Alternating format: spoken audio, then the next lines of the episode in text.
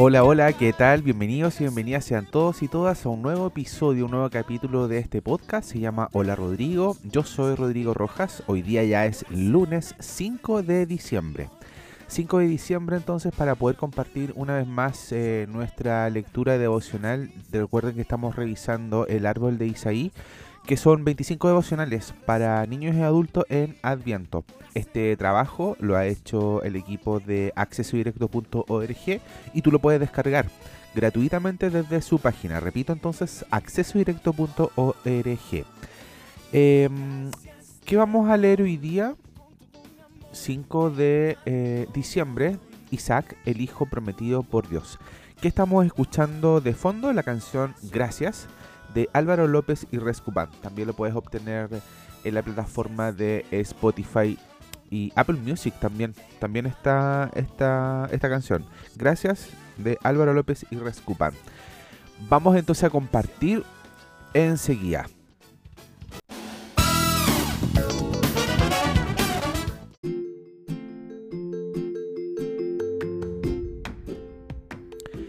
Bien, vamos entonces a la lectura del día de hoy. Lunes 5 de diciembre dice Isaac, el hijo prometido por Dios. ¿Cuál es el símbolo? Un cordero. Dios le había dado una grandiosa promesa llena de bendiciones a Abraham. Él tendría una gran descendencia. Pero, ¿cómo iba a tener una familia tan grande y muchos nietos y bisnietos y tatara si él ni siquiera tenía hijos? De hecho, él y su esposa eran tan ancianos que no había ninguna posibilidad de que ellos tuvieran algún hijo. Ninguna. Sin embargo, como Dios es poderoso y cumple lo que promete, Sara, la esposa de Abraham, quedó embarazada y dio a luz un hijo al cual llamaron Isaac. Cuando todo marchaba bien, Dios le pidió a Abraham que sacrificara a su hijo. ¿Qué pasaría con la promesa si Isaac moría? Aunque no lo creas, Abraham obedeció a Dios y confió en que, pasara lo que pasara, Dios sí llevaría a cabo su plan. Y así fue. Cuando Abraham estuvo a punto de sacrificar a su hijo, Dios le dio un carnero para matarlo en su lugar. Isaac no murió, por supuesto, pero la Biblia nos relata que hubo un hijo que sí tuvo que morir. Su nombre es Jesús, el hijo prometido de Dios. Él fue entregado por Dios su Padre y murió como ese carnero para que nosotros, al igual que Isaac, no tuviéramos que morir y así fuéramos parte gratuitamente de la gran familia prometida de Abraham. Prometida a Abraham. Te tengo cinco preguntas. 1. ¿Qué le había prometido Dios a Abraham? 2. ¿Los ancianos tienen hijos? ¿Cómo pudieron Abraham y Sara tener un hijo? 3. ¿Qué le pidió Dios a Abraham? ¿Qué hizo Abraham? 4. ¿Quién, ¿Quién murió en la escena? Y 5. ¿Cómo podemos hoy día ser parte de la gran familia de Abraham? Vamos entonces a... ¿Cuáles son las lecturas bíblicas que hay para este devocional? Está en Génesis capítulo 22, versículo del 1 al 13, y también está Hebreos, capítulo 11, del verso 17 al 19. Y voy a leer ahora Génesis 22, del 1 al 13. Dice así, eh, ya como título Dios prueba a Abraham. Pasado cierto tiempo, Dios puso a prueba a Abraham y le dijo, Abraham, aquí estoy, él respondió. Y Dios le ordenó, toma tu hijo, el único que tienes al que tanto amas, y ve a la región de Moria una vez allí, ofrécelo como holocausto en el monte que yo te indicaré. Abraham se levantó de madrugada y ensilló su asno. También cortó leña para el holocausto y junto con dos de sus criados y su hijo Isaac se encaminó hacia el lugar que Dios le había indicado. Al tercer día, Abraham alzó los ojos y a lo lejos vio el lugar. Entonces le dijo a sus criados, Quédense aquí con el asno el muchacho y yo seguiremos adelante para adorar a Dios y luego regresaremos junto a ustedes. Abraham tomó la leña del holocausto y lo puso sobre Isaac, su hijo. Él, por su parte, cargó con el fuego y el cuchillo. Y los dos siguieron caminando juntos. Isaac le dijo a Abraham, Padre, dime, hijo mío, aquí tenemos el fuego y la leña, continuó Isaac, pero ¿dónde está el cordero para el holocausto? El cordero, hijo mío, lo proveerá Dios, le respondió Abraham, y siguieron caminando juntos. Cuando llegaron al lugar señalado por Dios, Abraham construyó un altar y preparó la leña. Después ató a su hijo Isaac y lo puso sobre el altar, encima de la leña. Entonces tomó el cuchillo para sacrificar a su hijo, pero en ese momento el ángel del Señor le gritó desde el cielo, Abraham, Abraham. Aquí estoy, respondió. No pongas tu mano sobre el muchacho ni le hagas ningún daño, le dijo el ángel. Ahora sé que temes a Dios, porque ni siquiera te he negado a darme a tu hijo, ni siquiera te has negado a darme a tu único hijo.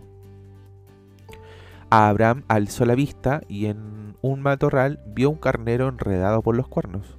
Fue entonces, tomó el carnero y le ofreció como holocausto en lugar de su hijo.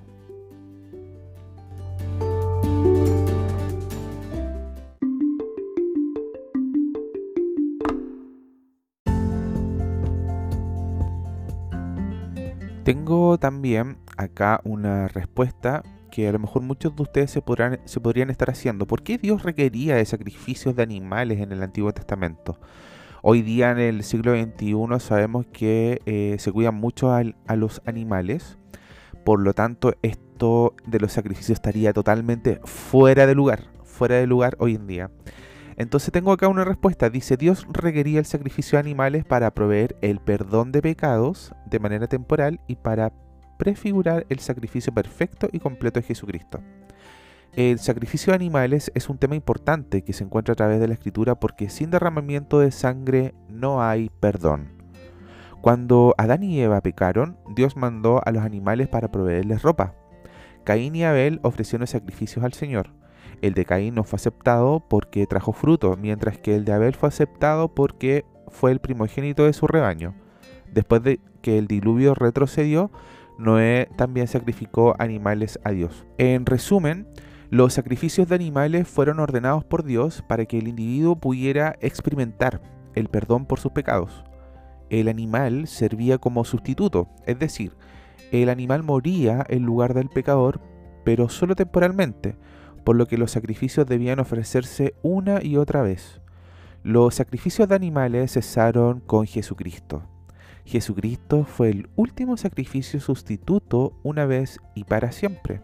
¿Dónde encontramos eso? En Hebreos capítulo 7, versículo 27. Y ahora es el único mediador entre Dios y los hombres. Los sacrificios de animales presagiaron el sacrificio de Cristo a nuestro favor. La única base sobre la cual un animal sacrificado pudo proveer el perdón de sus pecados es Cristo, quien se sacrificaría a sí mismo por nuestros pecados, proveyendo el perdón que los sacrificios de animales solo pudieron ilustrar y precedir.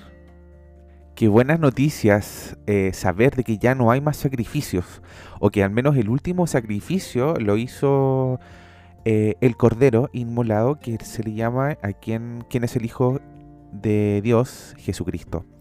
Qué bello y qué buenas noticias saber eso, que ya no se necesitan más animales para tener que sacrificarlos y tener que expiar nuestros pecados porque, como sabemos, todos pecamos, pero tenemos salvación, tenemos perdón a través del el Hijo de Jesucristo y qué bella noticia, me encanta, es una hermosa noticia.